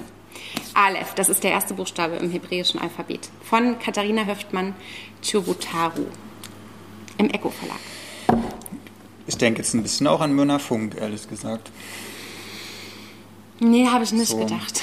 Vom, hm. sag ich mal, so von den Handlungsorten und der ja, Problematik irgendwie und so und die, vielleicht auch der Umgang mit Erinnerungskultur und den nicht akzeptieren wollen der zugeschriebenen Opferrolle. Und Aber was auch so lustig ist, bei Mirna Funk habe ich ja so in Tel Aviv ge ge gelernt, also gelesen darüber, das auch so neu war und so interessant und wo ich so gedacht habe, da musst du in deinem Leben unbedingt mal hin. Und bei ihr habe ich auch so gelernt, wie man es sehen kann, wenn man es vielleicht nicht versteht oder wenn man, wenn es, wenn es nicht so leicht zugänglich ist. Und ähm, es war gar nicht so, genau, es war, ja, also muss, man muss sicherlich auch an Männer Funk denken, auch wegen dieser, diese, diese Parallele des Ostdeutschseins ist ja auch eine, die eindeutig ist. Aber ich glaube, dass, dass es wirklich so zwei verschiedene, völlig verschiedene Herangehensweisen sind. Und hier hadert sie ja auch immer damit, eigentlich nicht dazuzugehören, dazugehören zu wollen, auch zu dieser Familie. Also sie lernt dann auch Hebräisch, sie macht dann auch diese Giur, Ähm, Man muss dies, das lernen, ne? man muss Hebräisch lernen. Nee, sie, sie, sie, sie wollte es schon gerne, aber der, der Rabbi war selber begeistert, dass sie das auf äh, Hebräisch alles beantworten konnte. Es gibt 613 Regeln, an die man sich halten muss. Und es ist sowieso total interessant, wie sie es schafft, irgendwie diesen Glauben zu vermitteln in diesen Facetten auch, von denen man vielleicht gar nicht weiß. Und wir haben alle irgendwie Deborah Feldman gelesen und wir wissen alle irgendwie, ähm, dass es auch so, so Dinge am orthodoxen Judentum gibt, die ich total schwierig finde, wie ich es an allem Orthodoxen immer schwierig finde. Aber trotzdem schafft sie das irgendwie so zu vermitteln, dass man auch nicht in Frage stellt, dass er das von ihr fordert und dass sie das auch machen will. Weil das einfach so untrennbar mit, seinem, mit seiner Familie verknüpft ist. Und eben auch diese irakische Seite seiner Familie, die auch nochmal so einen ganz, ganz unbekannten, für mich unbekannten Erzählstrang liefert und, und überhaupt, also ähm, als so, so Familienroman wirklich so spannend, wie es mir zuletzt so bei Georgien ging, wo ich auch so gedacht habe, da weißt du gar nichts darüber. So ging es mir hier mhm. dann plötzlich auch. Ne? Aleph. Fandest du das jetzt besser als Männerfunk? Ähm, nee, es ist einfach, es ist schwer zu sagen. Also ich finde bei der ersten Männerfunk gerade, ne, wo ich verstanden habe, was dieser Dome ist, ne, und wenn sie hier dann erklären, mhm. wie es Boom macht, wenn die Rakete einschlägt und wie du, wenn, wenn, wenn du Raketenalarm hast, wie du dann auf diesen Boom warten musst und ich war fast ein bisschen froh, dass ich das von Mirna Funk schon kannte und wusste, es gibt den wirklich. Der ist nicht so, ein, der ist nicht so, ein, so, ein, so eine diese, Metapher. Diese Schallwelle oder was? Genau, das ist dieser, dieser Raketenabwehrschirm, Schutzschild ah, über der Stadt. Ah, okay. Und ich war bei Mirna Funk so völlig gebannt und habe gedacht, das ist, ein, ist eine Metapher, das gibt es nicht wirklich. Und habe das dann angefangen zu googeln und dann wusste ich, das gibt es wirklich. Das, und das kannte ich dann hier schon, das war ganz gut dass ich diese Basis irgendwie schon hatte. Und Mirna Funk, die viel näher an einer Figur ist, also gerade in ihrem ersten Roman mhm. auch viel näher an, an ihrer Protagonistin ist, während hier eine Vielzahl von Menschen vorkommt und auch so viele unterschiedliche Erfahrungen, Bedürfnisse, Schwierigkeiten, Herausforderungen. Das war, das war ähm, viel, viel dezentraler. Mit einem Stammbaum übrigens auf Seite 403. Den sollte man sich vielleicht mal angucken. Der versteckt ist, was ihr gerade in den Kommentaren. Ja, und es gibt auch total, also ein sehr gutes, ähm, braucht man vielleicht gar nicht ein Glossar hinten dran, aber auf jeden Fall ist es so, dass man hinterher wirklich so das Gefühl hat, sie hat da was gelernt, was man mit ihr lernt. Und ähm, ich habe auch lange gedacht, es wäre cool, wenn sie wirklich, wenn sie eigentlich die Israelin gewesen wäre, hätte ich gedacht, wie kann sie sich so in so eine Rostockerin reinversetzen und in Lichtenhagen dabei sein. Und ich war dann fast ein bisschen erleichtert, als ich irgendwo über sie gelesen habe, dass sie in Rostock geboren ist und dass sie tatsächlich äh, sich in einen Israeli verliebt hat. Aber so viel hm. nur so am Rande. Ich hatte auch mal eine Freundin, die sich, also eine Bekannte, die sich in einen israelischen DJ verliebt hat und dann auch mit nach Israel gegangen ist. Also die war auch eine Ostdeutsche, in Erfurt geboren oder und? so. Und dann war die viele ja erst, die haben geheiratet, die hat auch diese ganze Prozedur gemacht, die hat äh, War ihm auch gelernt. wichtig. Genau, so der war ein relativ weltlicher DJ, so also der hat jetzt, ich hab, der hat jetzt auf mich keinen hyperreligiösen Eindruck gemacht, ähm, aber die hat das dann auch alles mitgemacht und hat ein paar Jahre in Tel Aviv gelebt. Dann haben sie sich, glaube ich, scheiden müssen. Vielen Dank. Da ähm, kümmern sich Menschen darum, nochmal zusammenzufassen, was wir gesagt haben. Katharina Höftmann-Scherbotoro, das äh, Buch heißt Aleph und ist erschienen bei Echo. Holla. Cool. Hast du es gut, dass du gute Bücher gelesen hast? Ja. Ich habe auch noch ein gutes Buch gelesen. Das ist ein Trost. Ich, ich freue ja. mich. Was hast du für ein gutes Buch gelesen? Und zwar äh, New York Ghost von Ling Ma. Äh. Übers übersetzt von Zoe Beck in dem Verlag Kulturbooks den man nicht Culture Books ausspricht, aber das irgendwie ist es, ja, sag ja, mal Kulturbeat oder? Nee, es heißt aber New York Ghost, äh, genau, von Ling Ma, das ist eine amerikanische Autorin, die schreibt über eine Ken Candace, heißt sie. Mhm. Guck, Candace. Ich bin ja derjenige, der immer die Namen falsch ausspricht hier nee, in, in der Welt. Richtig. Candace Chen. Hm, Candice Chen. Die ist als, die Hauptfigur ist äh, in China geboren. Ihre Eltern gehen dann irgendwann in die USA, lassen sie erst zurück, äh, um da ein Leben in den USA aufzubauen, in Salt Lake City. Äh, und holen sie als Sechsjährige dann dazu. Und dann, ähm, die Handlung setzt aber eigentlich viel später ein, nämlich als diese Candice, äh, dann schon als Weise. Äh, nee, es gibt eigentlich zwei Handlungen. also eine ist, da ist sie in, in New York und arbeitet in einer, in einer Firma, die für andere Verlage die Herstellungsprojektmanagement-Sachen übernimmt. Und zwar in, in China. Also, also die gehen als Verlag zu dieser Firma und sagen, hier, wir wollen gerade mal 10.000, in dem Fall Bibeln, äh, so günstig wie möglich gedruckt haben. Und dann geht diese Candice als Projektmanagerin nach China und sagt, ich brauche 10.000 von diesen Bibeln so und so gedruckt. Und in so einer Art Firma arbeitet sie. Deswegen geht es immer viel um Verlags- Arbeit und sowas und Voll Herstellung und Papier und Drucke, was ich total schön fand. Ja. Ähm, genau, das ist so die eine Ebene, wo sie halt über ihre Zeit in New York schreibt, in dieser, in dieser Firma, wie sie da angekommen ist. Und die zweite Erzählebene ist, wie sie äh, New York schon verlassen hat, weil es ein Shen-Fieber gab. Das ist ein Fieber, was über so ganz... So wie ihr Name? Nee, Shen, also S-H-E-N. Ach so, und ihr Name schreibt sich mit C-H-E-N. Ja, genau. Shen okay. und Chen. Shen. Das ist fies. Das ist ziemlich fies. Es tut mir leid. Genau, das ist ein Fieber, was sich äh, nicht über einen Virus überträgt, sondern über so ganz mikroskopische Pilzsporen, die so wie so Aerosole in der Luft sind.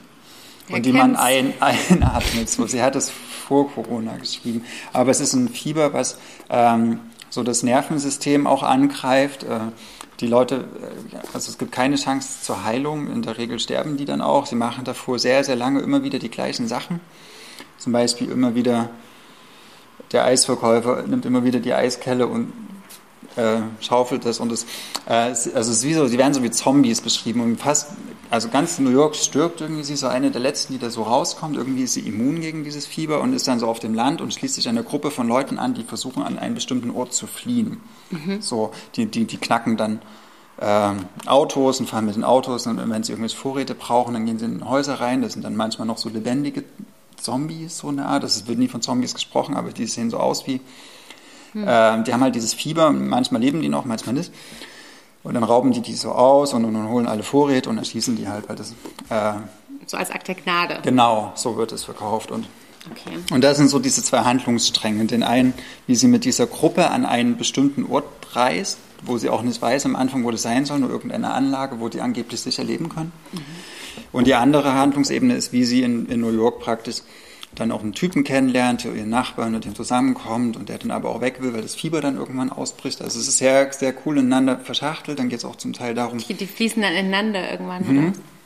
Und dann geht es zum Teil auch darum, wie sie als Kind ihre Eltern wahrgenommen hat als, als so äh, chinesische äh, Migranten, die, die praktisch sich versucht haben, in dieser amerikanischen Welt irgendwie zurechtzufinden. Mhm. So, und sehr, sehr hart gearbeitet haben und versucht haben, Englisch zu lernen, aber so auch versucht haben, ihre chinesischen Wurzeln und ihre, ihre Kultur zu erhalten.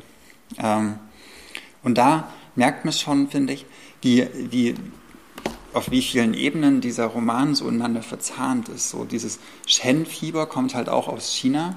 Hm äh, und breitet sich in den USA aus. Und sie ist ähm, immun? Sie ist immun als Chinesin. Ähm, Sind alle Chinesinnen immun? Nee. Und sie, äh, sie arbeitet aber auch als, mh, als eine, die äh, an diesem globalen ähm, Lieferketten sozusagen mitwirkt und guckt, okay, wir, wo können wir am, am günstigsten produzieren äh, und, und ähm, wo können wir zum Beispiel auch an Arbeitskräften noch einsparen. Also die USA oder diese Verlage in den USA nutzen extrem die super giftigen Arbeitsbedingungen äh, mhm. äh, aus, unter denen die chinesischen Arbeiter so billig wie möglich dieses Papier für diese meinetwegen Bibeln produzieren. Okay. Äh, damit sie halt in den USA niedrige Preise haben, riskieren oder nehmen sie es in Kauf, dass in China die Menschen äh, an irgendwelchen Vergiftungen sterben. Gar nicht an diesem Fieber, sondern mhm. an irgendwas. Hier gibt es so eine Stelle, da schreibt sie halt, sie will so eine Bibel so mit Diamanten besetzt haben oder irgendwelchen Edelsteinen. Und um die herzustellen, da müssen die so geschliffen werden und die, die Fabriken, Fabrikarbeiter sterben halt währenddessen so, weil das so giftig ist. Und die amerikanischen Verlage nehmen es halt in Kauf. Die wissen das, das okay. Genau. Und das ist spannend, weil ich das genau in der Zeit gelesen habe, wo auch in, im Suezkanal die, dieser Ever Given so quer stand, ne, wo alle gesagt haben, oh Gott, die globalen Lieferketten. Alles ist in diesem Buch drin. So, das ist äh, okay. super genial gemacht, äh, wie, sie, wie sie so eine Art Kapitalismuskritik kurz schließt oder verschaltet mit dieser, äh, mit so einer eigentlich globalen Pandemie die sie ja noch nicht wissen konnte, auch, wissen weil sie das ja, ja 2018 oder so ne, geschrieben hat. Genau. Und oder jetzt wird es ja auch gesagt, okay, Corona hätte lange nicht diese Auswirkungen gehabt, wenn wir nicht diese, diese globalen Lieferketten hätten. Wenn es nicht diesen, mhm. diese, auch nicht nur diesen globalen Strom von Menschen gibt, sondern auch diesen globalen Strom von Waren, der die ganze Zeit so, so war.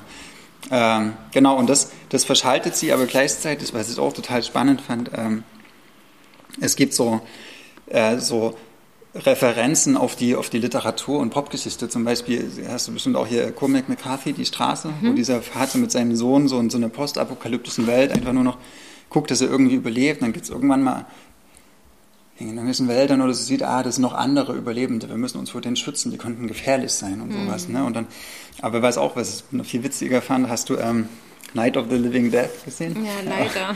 Aus den 60er Jahren. Fand's nicht so witzig. Äh, das ist ja so ziemlich der erste Zombie-Film. Hm. Und wo, wo laufen diese Zombies rum?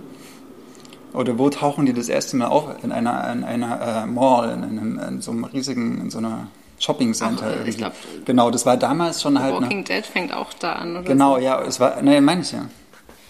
Nee, The Walking Dead ist ja ganz neu. Ach so, ja, nee, ich meine äh, Night, Night of, of the, the Living, Living Dead. Dead. Genau, diesen mhm. alten Zombie-Klassiker, der, wo die Zombies praktisch in in dieser Mall halt so rumlaufen und irgendwie die sich dann versuchen da einzusperren und sowas. Und, und dieser Ort, wo sie halt hinwollen, diese Anlage ist auch eine Mall. Also es geht, der Fluchtpunkt aller Zivilisationen, wo sich der Mensch als letztes hinrettet, hinrettet, ist halt nicht irgendwie so, ein, so, ein, so, eine, so eine geile Hotelanlage irgendwo in Florida, sondern es ist eine Mall in der Nähe von Chicago, ne? so, wo die dann, auch die ganze Zeit geht es darum, in welchen Läden die dann so sind. Ja, wir, wir jetzt mal gesponnen, wir retten uns ins H&M. Hm. Dort können wir uns irgendwie einrichten oder sowas. Oder wir brauchen jetzt noch das und das von Ikea und sowas. Äh, also das, dieses Grundübel, das, woran die Menschen zugrunde gehen, ist eigentlich so eine Art von, von Konsum.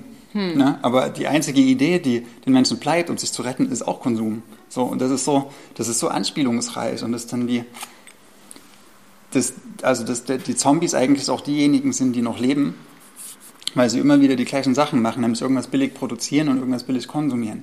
Mhm. So. Und das, das, das macht es so, so komplex, aber ohne dass es jetzt irgendwie schwierig zu lesen ist. Man, man folgt ihr einfach und dann so nach und nach geht dann krass. Da und da hat sie so Anknüpfungspunkte. Wie ist das, dass wie so ein Zombie-Film sich anguckt? Naja, also ich finde, Zombie-Filme leben auch davon, dass man so irgendwelche so Spritzen, äh, irgendwelche abblätternden äh, Körperteile und viel Blut und sowas ist gar nicht so. Es gibt so. Ja, aber auch viel Ödnis oder viel so. Nee, die, die ist auch, ja gut, ich will es nicht verraten, aber äh, nee, die ist ein unglaublich warmherziger, sympathischer, schlagfertiger, intelligenter, auch bissiger mhm.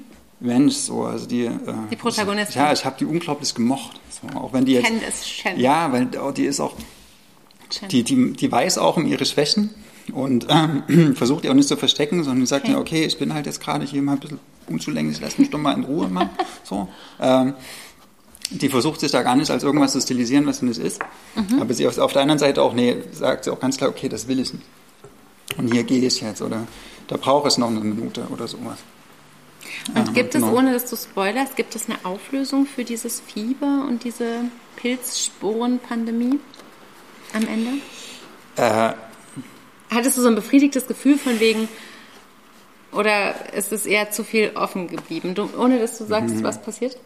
Die macht das schon zu und man weiß eigentlich, okay.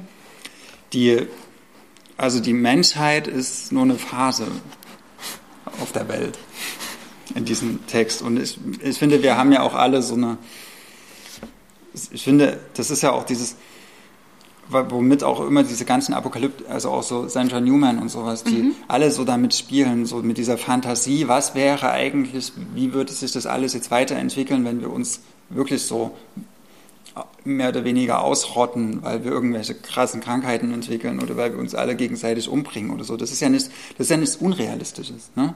Das ist ja jetzt nichts, wo, was so vollkommen unwahrscheinlich ist in der Zukunft. Im, im Gegenteil, also ich denke sogar, dass das irgendwann dazu kommt, dass wir es schaffen, uns gegenseitig so zu, kaputt zu machen, dass die, dass die Natur sich dann die Gebäude wieder zurückholt. Dass die, hm. das, äh, das beschreibt sie dann auch, wie dann so Tiere durch Manhattan laufen und sowas. Und so irgendein Pferd läuft da so die Dem Fifth Titel Avenue so lang. New York genau. Ghost irgendwie ja. angemeldet. Ah, was es mit New York Ghost auf sich hat, das, das werde ich jetzt nicht mehr erzählen, aber das, die macht da so ganz viele Fotos. Das ist ähm, sehr toll. Aber so diese Fantasie, die die eine, Protagonistin fotografiert. Mhm. Mhm. so diese Fantasie, wie, wie würde eigentlich unsere Welt ohne uns aussehen? Damit spielt sie die ganze Zeit und ich finde, das ist eine total lustvolle Fantasie, weil das sowas ist, so, also mhm. so eine Sehnsucht, die wir auch alle haben, irgendwie Teil einer Welt nach den Menschen zu sein. Oder eine der letzten Überlebenden. Wie ist das dann danach? Mhm. Und sie erzählt diese Geschichte von diesem danach und das macht auch, das, das ist so ein Fantasiespiel, was sehr real klingt. Weißt du, was du meinst? Dieses, ja. Ja, so was, das, diese postapokalyptische Fantasie. Auch wenn es jetzt nicht apokalyptisch ist, ist es aber die aber doch, es ist, ähm, postpandemisch. Ähm, postpandemisch. Malefiz hat gerade auch noch auf Instagram kommentiert, gutes Buch für die Indie-Book Challenge im April. Da geht es nämlich um Dystopien. Ja. Und dafür ist es, ähm, Kulturwuchs ist auch super Indie mit ähm, Zoe Beck und Jan Karsten als VerlegerInnen. Super Indie. Übrigens auch sehr, sehr, also sehr gut übersetzt. Also was heißt gut übersetzt in dem Fall, dass mir bis auf eine Stelle nicht aufgefallen ist. Okay. Äh, dass es irgendwie nicht in, auf Deutsch geschrieben sein könnte. So. Mhm. Ja. Zoe. genau, Zoe Beck, die hat es übersetzt. Ähm, New York Ghost für alle von euch, die sich zutrauen, äh, in diesen Zeiten ein Pandemiebuch zu lesen, was extrem gut ist, äh, vielschichtig und vor allen Dingen eine saftige Kapitalismuskritik und ein, äh, ein krasses Gegenargument auch gegen diesen Globalisierungsquark, äh, der kann bitte New York Ghost lesen. Und es ist manchmal ja total heilsam, von einer anderen Pandemie zu lesen oder von einer anderen äh, äh ja, Endzeit. Ist kein Virus, sind Pilze. Sind hey. Pilze. hey! Nee, das finde ich auch manchmal total hilfreich. Ich habe seitdem so einen ganz komischen Husten. Das ist so, ah. das keine Witze mit Husten machen in der ja. Öffentlichkeit. Wir lassen uns alle regelmäßig testen und wir sind Arbeitskolleginnen und ähm, sonst würden wir auch nicht so nah beieinander stehen. Wir testen sehr oft. Mhm. Wir haben das ganze Büro voller Tests. Ja, und die ganzen Nasen voller hm. Stäbchenreste. Ähm, wir kommen zum Absacker. Hast du das schon gelesen? Nee, ich wollte es ja lesen und dann hast du gesagt, du liest es und dann habe ich was anderes gelesen, was jetzt nur noch als Absacker dient, weil es kein neuer Text ist. Aber ich bin froh, dass ich noch einmal ganz kurz sagen kann, wie großartig und berührend ich ähm, Das Leben ist ein vorübergehender Zustand finde von Gabriele von Arnim. Die hat ähm, jetzt im Prinzip ein Buch geschrieben, was ein sehr, sehr zarter literarischer, zarter und trotzdem kraftvoller literarischer Bericht ist. Gabriele von Arnim ist ähm, 1946 geboren und sie beschließt eigentlich ihrem Mann, so wie ich das verstanden habe, ist er nicht der Vater ihrer Kinder, aber ist wie so eine späte Liebe, glaube ich. Ein sehr starker, charismatischer, wird als ganz toller Typ auch ein bisschen als Frauenheld beschrieben. Eigentlich beschließt sie ihm zu sagen, dass sie nicht mehr weiterleben kann mit ihm, und an diesem Tag ähm, hat er einen Schlaganfall. Zehn Tage später hat er einen zweiten und von diesem Moment an ist er ein richtiger Pflegefall. Aus einem starken, unabhängigen, kraftvollen, geistvollen Mann wird ein, ein Pflegefall, aber mit ganz, ganz hellwachem Kopf, so wird es beschrieben. Und was daraus entwächst an, an äh, Belastung, an Verantwortung, an ähm, Mühe und, und Schwierigkeit im Leben der Figur, will ich jetzt mal sagen, aber auch an Chancen und an Schönheit und an neuen Gefühlen und an überhaupt einem ganz neuen Blick auf das Leben. Das ähm, ist eine unfassbar tolle Liebesgeschichte. Es ist, obwohl dieses Thema Rührung schreit, es ist nirgends rührig, sondern es ist ähm, ein ganz fesselnder Bericht von einer Frau, die wir werden uns alle früher oder später mit diesem Thema auseinandersetzen müssen. Das ist mir irgendwie klar geworden. Wir werden alle früher oder später mit Menschen zusammenleben, die es körperlich oder emotional gerade nicht so gut schaffen wie wir, egal wie das endet. Und es ist total tröstlich für mich gewesen, zu lesen, wie Gabriele von Arnim, ähm, ich will nicht ihre Figur sagen, weil es ist durchaus autobiografisch, aber damit umgegangen ist und was daraus für eine Stärke und für eine, also es sind so großartige Sachen daraus ähm, erwachsen. Das Leben ist ein vorübergehender Zustand von Gabriele von Arni. Man muss an Joan Didion denken, wenn man ähm, dieses Buch liest und man tut es zu Recht. Und sie steht äh, diesem Buch aber in nichts nach. Dem Jahr des magischen Denkens. Ich habe da ein Feature drüber gehört, wo sie ja? auch drin äh, so interviewt wurde dazu. Und, und? was ich äh, total auch rührend fand, war, dass sie einen Lesekreis für ihn organisiert hat. Ja. 17 Leute sind genau. jeden Tag gekommen, immer im Wechsel. Sie hat einen eigenen Stundenplan und haben ihm vorgelesen. Also er war erst im Krankenhaus, dann war er in der Reha, später hat sie ihn zu Hause gepflegt. Ähm, mit Hilfe von Schwestern natürlich, aber es wird auch so viel Körperlichkeit beschrieben in diesem Buch. Das ist das, wo wir alle Angst vor Oh haben. ja. Es wird in diesem Buch ganz eindeutig und es ist eine ganz feine Frau. Also irgendwie kommt sie einem ganz fein und zart vor und die Bücher, über die sie redet, die sie selber gelesen hat in der Zeit, die sie irgendwie zusammengehalten haben. Aber es wird ganz eindeutig auch über alles geschrieben, was einfach mit der Pflege einhergeht. Und trotzdem gab es diese, diese Freundinnen und Freunde, die gekommen sind, um zu lesen. Und ihn zehn Jahre hat sie ihn gepflegt, bis er gestorben ist. Und dann kamen immer Leute und haben ihm vorgelesen. Und was das eben ihm auch bedeutet hat. Und auch ihr bedeutet hat, dieser Moment auch von Freiheit und von Pause. Es ist unglaublich berührend. Es ist so ein, so ein Buch, was, boah, was mich nochmal auch so, es war ganz, ganz beeindruckend. Und literarisch total schön. Also es ist so ganz schön, dieser, dieser Figur zuzuhören, wie sie dieses, was man nicht hören will, beschreibt. Ja, Gabriele von Arnim. Schöner Name auch. Ich bin dran, okay? Absager Nummer zwei.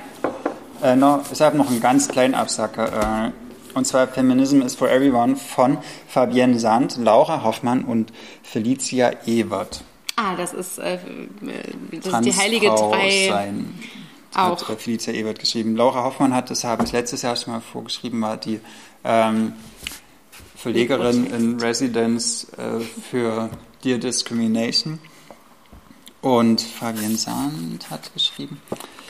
Äh, geschrieben. Genau, auf jeden Fall geht es in Feminism is for Everyone.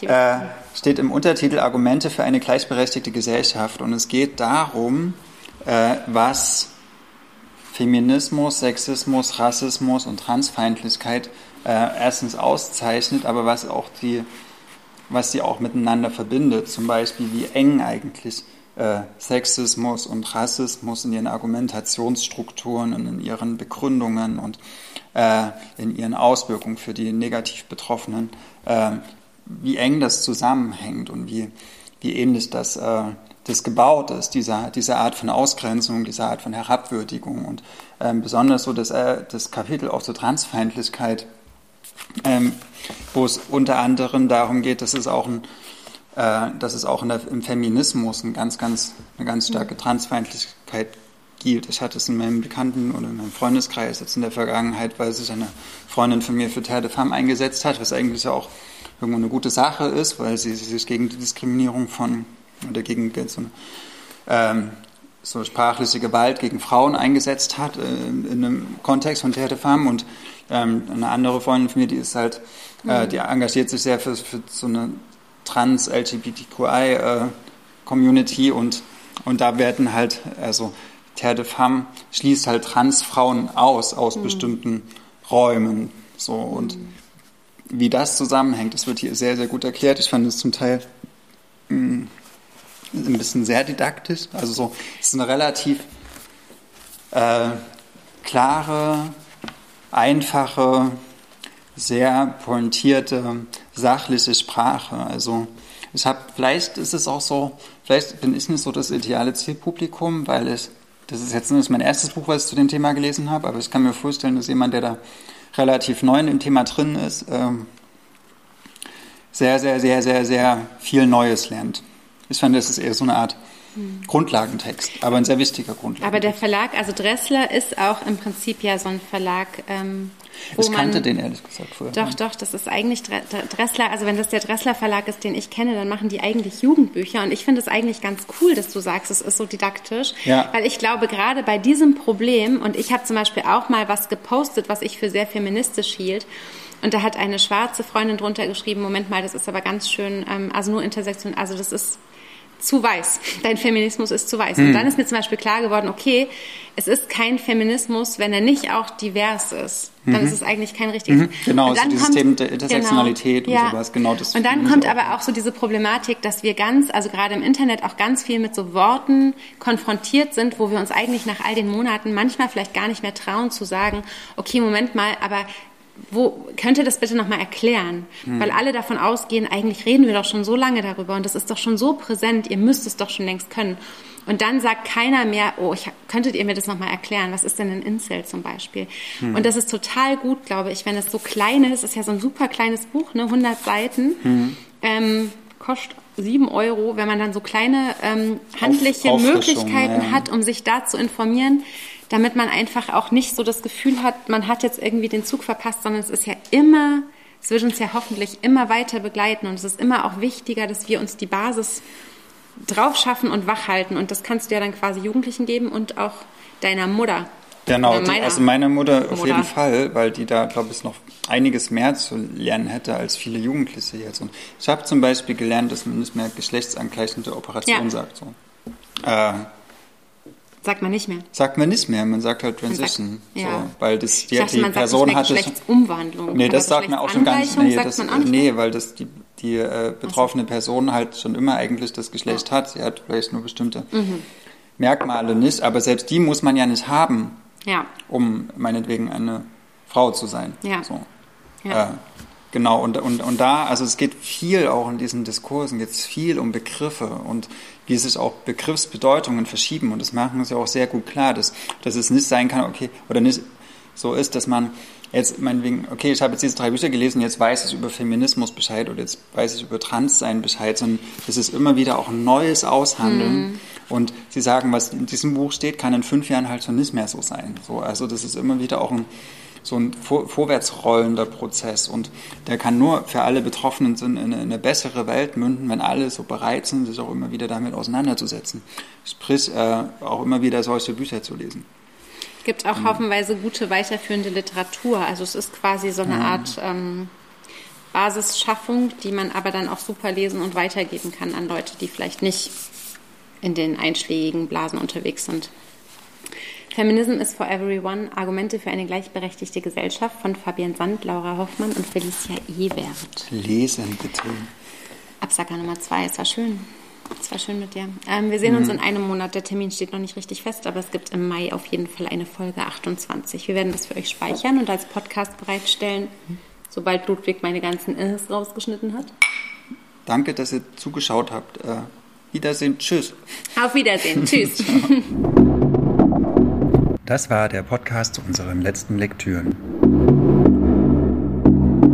Wir sind Ludwig und Maria von Blau-Schwarz Berlin.